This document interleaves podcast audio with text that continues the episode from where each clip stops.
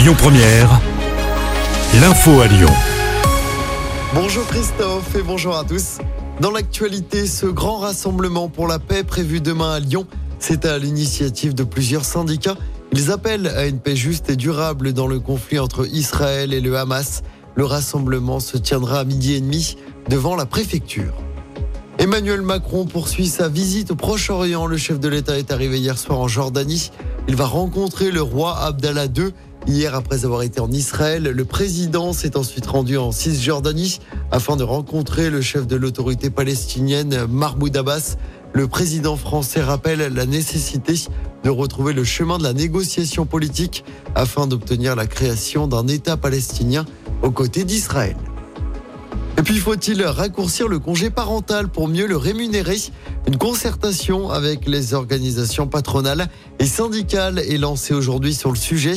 La concertation est lancée par la ministre des Solidarités Aurore Berger. Aujourd'hui, un parent qui s'arrête de travailler pour s'occuper à temps plein de son enfant de moins de 3 ans touche une indemnité de la CAF d'un montant de 428 euros par mois.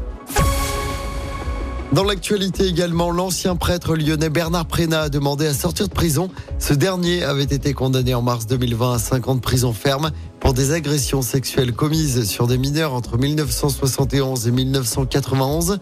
Il souhaite un aménagement de peine. Son état de santé est préoccupant d'après son avocat. Cette grosse frayeur à Lyon, hier après-midi, une piétonne a été percutée par un bus TCL. L'accident s'est produit vers 18h en bas des pentes de la Croix-Rousse. Les jours de la victime ne sont pas en danger. On passe au sport en Ligue des Champions de foot. Lens a fait un match nul, un partout hier soir à domicile contre le PSV Eindhoven. C'était la troisième journée. Lens était mené dans le match. Les Lensois invaincus dans la compétition sont deuxième à un point d'Arsenal. Arsenal qui a battu le FC Séville 2-1 hier soir. Ce soir, le PSG reçoit l'AC Milan au Parc des Princes. Coup d'envoi à 21h. Et puis on connaîtra le parcours du Tour de France 2024. Il sera dévoilé à 13h tout à l'heure. On sait déjà qu'il partira de Florence le 29 juin avec une semaine d'avance par rapport à d'habitude en raison des JO. Il y aura trois étapes en Italie et l'arrivée inédite à Nice le 21 juillet. La traditionnelle arrivée sur les Champs-Élysées à Paris laissera place à un contre-la-montre individuel entre Monaco et Nice.